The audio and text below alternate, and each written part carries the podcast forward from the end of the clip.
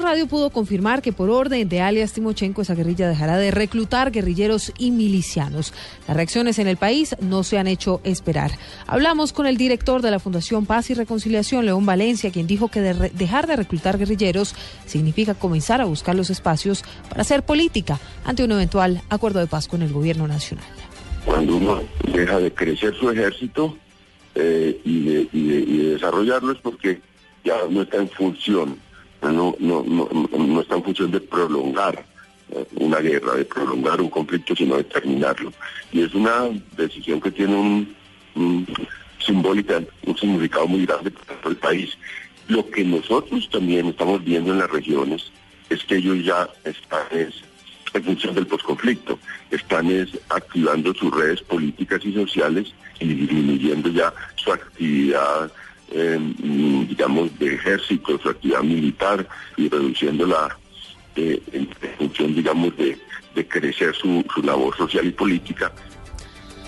12, cuatro minutos. Mientras tanto, el presidente del Congreso, Luis Fernando Velasco, aseguró que las FARC ya comienzan a demostrar eh, hechos concretos de paz, hechos que además generan confianza en los colombianos de cara a un acuerdo. A mí me parece una declaración perfectamente coherente con lo que está ocurriendo en este momento con el ritmo y el rumbo del proceso de paz. Se ha venido desescalando el conflicto, hay un cese al fuego unilateral que nos ha entregado unos días de mucha tranquilidad en comparación a lo que el país estaba acostumbrado a vivir y cuando uno escucha hace unos días al señor comandante de las FARC diciendo que mm, no más entrenamiento militar, que se preparen para la política, pues lo evidente es que necesitan menos guerrilleros y más espacio para hacer su ejercicio político. Pero también hay reacciones en contra. El general Jaime Ruiz, presidente de ACORE, aseguró que ese es un nuevo método de distracción de parte de la guerrilla de las FARC. Bueno, otra figura de distracción utilizada habilidosamente con el fin de presionar al gobierno para que el presidente de la República cumpla con lo que ya anunció. El presidente acaba de decir que no será necesaria la libertad militar como requisito, como requisito para acceder al trabajo, o sea que se acaba con el servicio militar obligatorio. Ya vemos de que nadie va a ir voluntariamente a prestar el servicio militar. ¿Eso qué significa? Disminución del pie de fuerza, porque no podrán ser explotados por soldados profesionales por el costo que eso significa. Esa disminución es gravísima y eso es lo que pretende ahorita este anuncio de Timochenko. Presionate, esto es un mensaje malo. Son las 12 del mediodía, 6 minutos. Mientras tanto, como un nuevo paso hacia la firma de la paz, fue calificada en Santander esta iniciativa guerrillera, Javier Rodríguez. Desde la zona del Magdalena Medio, donde la guerrilla de la FARC hace presencia desde hace más de tres décadas, el anuncio del comandante de la agrupación insurgente Alex Timochenko de parar el reclutamiento de jóvenes y campesinos fue recibido como un gesto hacia la paz. Francisco Campos de la ONG Nación afirmó que el proceso de paz se fortalece con este tipo de decisiones. Es un paso al desescalamiento del conflicto, es un paso al abandono del uso de las armas como forma de hacer política y sobre todo que es una manifestación de reincorporación a la vida civil eh, de manera pronta, de orientar su vida. En Barranca Bermeja y el sur de Bolívar, la guerrilla de la FARC mantiene milicias urbanas, según la ONG Nación. En Bucaramanga, Javier Rodríguez, Blue Radio. También habló el gobernador del Departamento del Atlántico. Se declaró satisfecho ante esta posibilidad de que las nuevas generaciones en Colombia puedan vivir en un país en paz. Diana Comas. Para el mandatario de los atlanticenses, José Segebre, la noticia entregada por el máximo jefe de las FARC, alias Timochenko, de abandonar la incorporación de nuevos integrantes al grupo armado ilegal, es una decisión trascendental para el proceso de reconciliación que se inicia. Una decisión muy importante para el país, para la paz de Colombia y para el proceso de reconciliación que de alguna manera se inicia y que por supuesto celebro este tipo de, de acciones que y de decisiones que demuestran que la paz va por buen camino y que con el favor de Dios la próxima generación de colombianos tendrá la posibilidad de vivir en paz. Se mostró confiado en que ya no habrá más reclutamiento de menores, quienes eran, según Segebre, las principales víctimas del conflicto. En Barranquilla, Diana Comas, Blue Radio. 12, 8 minutos. Ustedes escuchan la actualización de las noticias, toda la información de Colombia y el mundo aquí en Blue Radio. La Fiscalía reforzó en las últimas horas la seguridad del fiscal que lleva el caso del hacker Andrés Fernando Sepúlveda. Angie Camacho. Buenas tardes. La denuncia fue hecha por el propio director nacional del CTI, Julián Quintana, quien señaló que desde ya la Fiscalía tiene a sus investigadores haciendo la trazabilidad de las llamadas para detectar la línea telefónica desde donde fue hecha la amenaza. Añade el jefe del ente investigador que no se dejará intimidar pese a que este sería el segundo fiscal amenazado por el caso del hacker y el presunto espionaje a los negociadores del proceso de paz. Un familiar suyo eh, en su casa recibe una llamada y le dice que ya están listos eh, los dos eh, cofres de su familia, haciendo referencia a su esposa e hijo.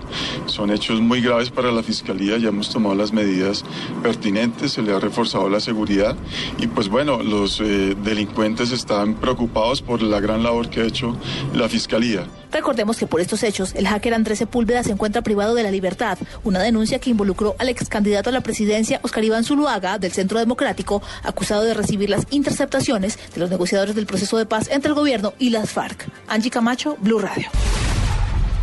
Angie, gracias. Medicina Legal ya identificó tres de los cinco cuerpos que fueron entregados por el ejército como resultado de la operación contra alias Megateo. Por el momento, ninguno corresponde al capo del narcotráfico. Carlos Eduardo Valdés, director de Medicina Legal. El tiempo eh, para identificarlo es el tiempo en que se demore tener material biológico de los familiares. En tanto que si tenemos material biológico de familiares vivos, el tiempo es muy reducido. Términos de un día se podría tener los resultados. Sin embargo, si es necesario eh, hacer estudios biológicos de familiares ya fallecidos, el tiempo sería un poco mayor y estaríamos pensando entre 5 y 7 días. Eh, lo, presumimos por las labores de inteligencia y, el resultado del operativo, pero científicamente no lo hemos podido identificar, dado que no tenemos contra qué cotejarlo. La noticia internacional del momento a las 12 del mediodía, 10 minutos, la delicada situación que se generó en Turquía. Una situación que deja 86 personas muertas y más de 200 heridos. Dos kamikazes serían los responsables de este atentado que se presentó mientras se realizaban unas protestas pacíficas en torno a la paz. Pues crecen las voces en el mundo que condenan este ataque. Camilo López. Hola, buenas tardes. El mundo está conmocionado tras el atentado terrorista en Turquía en medio de una marcha a favor de la paz que deja hasta el momento 86 muertos y otros 186 heridos. Fueron dos fuertes explosiones que sacudieron los alrededores de la estación del tren de Ankara, la capital turca, hecho terrorista que causó rechazo generalizado a nivel mundial. El presidente Juan Manuel Santos envió a través de Twitter un mensaje de condolencias a los afectados y dijo que Colombia acompaña al pueblo turco en su dolor. También han enviado sus mensajes de rechazo a los mandatarios de Estados Unidos, Alemania, Egipto, Arabia Saudí y España, entre otros decenas de líderes políticos del mundo. Camilo Andrés López, Blue Radio. Camilo, gracias. 12, 11 minutos eh, del mediodía en Blue Radio. Avanza el plan éxodo en el país. Son más de un millón de vehículos los que se movilizan por las principales carreteras de Colombia. Hay algunas vías congestionadas, Daniela Morales. Hola Silvia, buenas tardes. Pues lo que ha informado la Dirección de Tránsito Nacional en cabeza del coronel Juan Francisco Peláez es que a esta hora se pues registran algunas complicaciones en los peajes de, Soacha y también La Mesa. Por esto ha dicho que es importante por parte de los viajeros que planeen sus recorridos. Sin embargo, es importante decir que a esta hora todas las vías se encuentran completamente habilitadas, que son más de 3.500 hombres que garantizan la seguridad a nivel nacional y que rige además la restricción para vehículos de carga hasta las 12 de la noche con el fin de garantizar una buena movilidad. Además de esto, aquí en la capital se habilita el carril exclusivo de Transmilenio para la buena salida por el sur de la capital. Daniela Morales, Blue Radio. Daniela, gracias. La más completa información sobre cómo avanza este plan Éxodo aquí en Blue Radio. Nos vamos ahora al departamento de Antioquia. Cristina Monsalve. Con 19 puestos de control, más de 400 uniformados custodian las vías de Antioquia, donde la operación Éxodo transcurre en completa normalidad. De acuerdo con el reporte de la Policía de Carreteras, se espera que en los seis ejes viales del departamento se movilicen por lo menos 145 mil vehículos. Las vías principales del departamento se encuentran en óptimas condiciones, de acuerdo con la Secretaría de Infraestructura. Además, continúa la restricción para los vehículos de carga en la vía hacia Santa Fe de Antioquia y hacia La Pintada. En Medellín, Cristina Monsalve, Blue Radio. Cristina, gracias. Son más de 10.000 los vehículos que se espera salgan del departamento de Norte de Santander en este puente festivo. Las autoridades realizan el acompañamiento en las vías, especialmente en los municipios donde se registrarán ferias. Juliet Cano. Cerca de 600 uniformados de la policía permanecerán en diferentes puntos de control en norte de Santander en el plan Éxodo, donde se espera salgan cerca de 10.000 vehículos. La policía ha dicho que en los municipios de Ocaña y Chinácota, donde hay festividades, habrá un proceso especial de acompañamiento. Coronel John Jairo Aroca, comandante de la policía en norte de Santander. Vamos a tener un puesto control permanente 24 horas, sobre todo con, el único objetivo de proteger la vida de las las autoridades entregarán recomendaciones en las vías a los viajeros y también realizarán pruebas de alcoholemia para garantizar la seguridad en las vías del departamento. Informó desde Cúcuta Juliet Cano, Blue Radio. Cambiamos de tema a las 12 del mediodía, 14 minutos, porque se agrava la crisis del Hospital Universitario del Valle. La falta de recursos para su funcionamiento y de insumos médicos para la atención de los miles de ciudadanos se suma ahora la decisión de los médicos generales de suspender sus labores por falta de pagos. Andrés Díaz. Solo 26 médicos generales atienden en este momento a los cerca de 400 pacientes que permanecen hospitalizados en el Evaristo García. 85 profesionales de la salud se declararon una asamblea permanente ya que consideran que la crisis de la entidad tocó fondo. Por eso le exigieron a la gobernación del Valle cumplir con la entrega de los 12 mil millones de pesos prometidos desde hace tres semanas. Julián Mora, médico general. Al secretario de Salud Departamental le dijimos la responsabilidad de los pacientes de escucha es de ustedes, no de nosotros. Nosotros no somos seres humanos que trabajamos por un sueldo para vivir. No podemos seguir trabajando indefinidamente porque es que hay pacientes en el hospital. Es una situación gravísima, es una situación que implica la vida de muchas personas. Uno ve que la situación del hospital no es la mejor, es la peor de toda su historia. Los médicos también rechazaron el regreso de Jaime Rubiano a la dirección del hospital luego de que la Contraloría Departamental le levantara la suspensión de la que fue objeto mientras que se realizaba una auditoría especial con el fin de determinar el estado financiero de la entidad. Desde Cali, Andrés Díaz, Blue Radio. Mientras tanto, las autoridades en Ibagué trabajan para recuperar el cuerpo de un obrero que perdió la vida en un accidente laboral. Felipe Sola. A esta hora se cumple con el rescate del obrero que perdió la vida al caerle una inmensa roca encima cuando hacía algunas obras de reinserción de tubería para gas en el sector del barrio Palermo en el norte de Ibagué. El reporte lo entrega el cabo Guillermo Ulme de los bomberos voluntarios de esta capital. La caída de una luz de tierra a uno de los obreros que encontraban trabajando. Cuando eh, hicimos la llegada al sitio ya la persona estaba sin signos vitales. Eh, seguimos el procedimiento a liberarlo para su respectivo traslado. El obrero fallecido fue identificado como Helber Ramírez, de 30 años, y hoy era su primer día de trabajo. Información de Divague con Juan Felipe Solano, Blue Radio.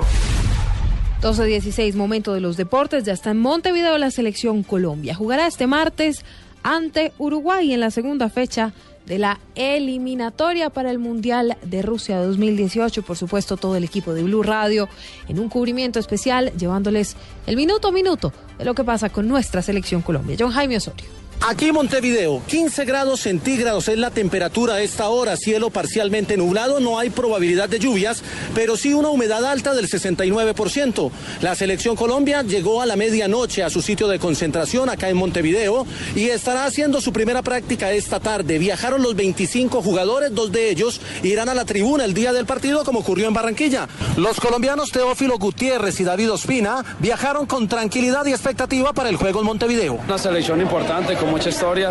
Vemos que acaba de conseguir los tres puntos también. Entonces va a ser un partido muy complicado. Sabemos que va a ser partido difícil como todo lo eliminatoria, pero Colombia quiere, quiere más y vamos a ir a, a conseguir un gran resultado. Una de las figuras uruguayas, Abel Hernández, habló así del compromiso. No, Colombia sabemos, sabemos lo que, lo que puede dar Colombia, la clase de jugadores que tiene, así que bueno, en la semana trataremos de, de, de, entrenar bien, de ver los, los, puntos fuertes que ellos tienen y bueno, tratar de, limitar lo más posible. El parte médico después del juego en Barranquilla no arrojó ninguna novedad y esa es la primera gran noticia para Colombia. Desde Montevideo con la Colombia, John Jaime Osorio, Blue Radio.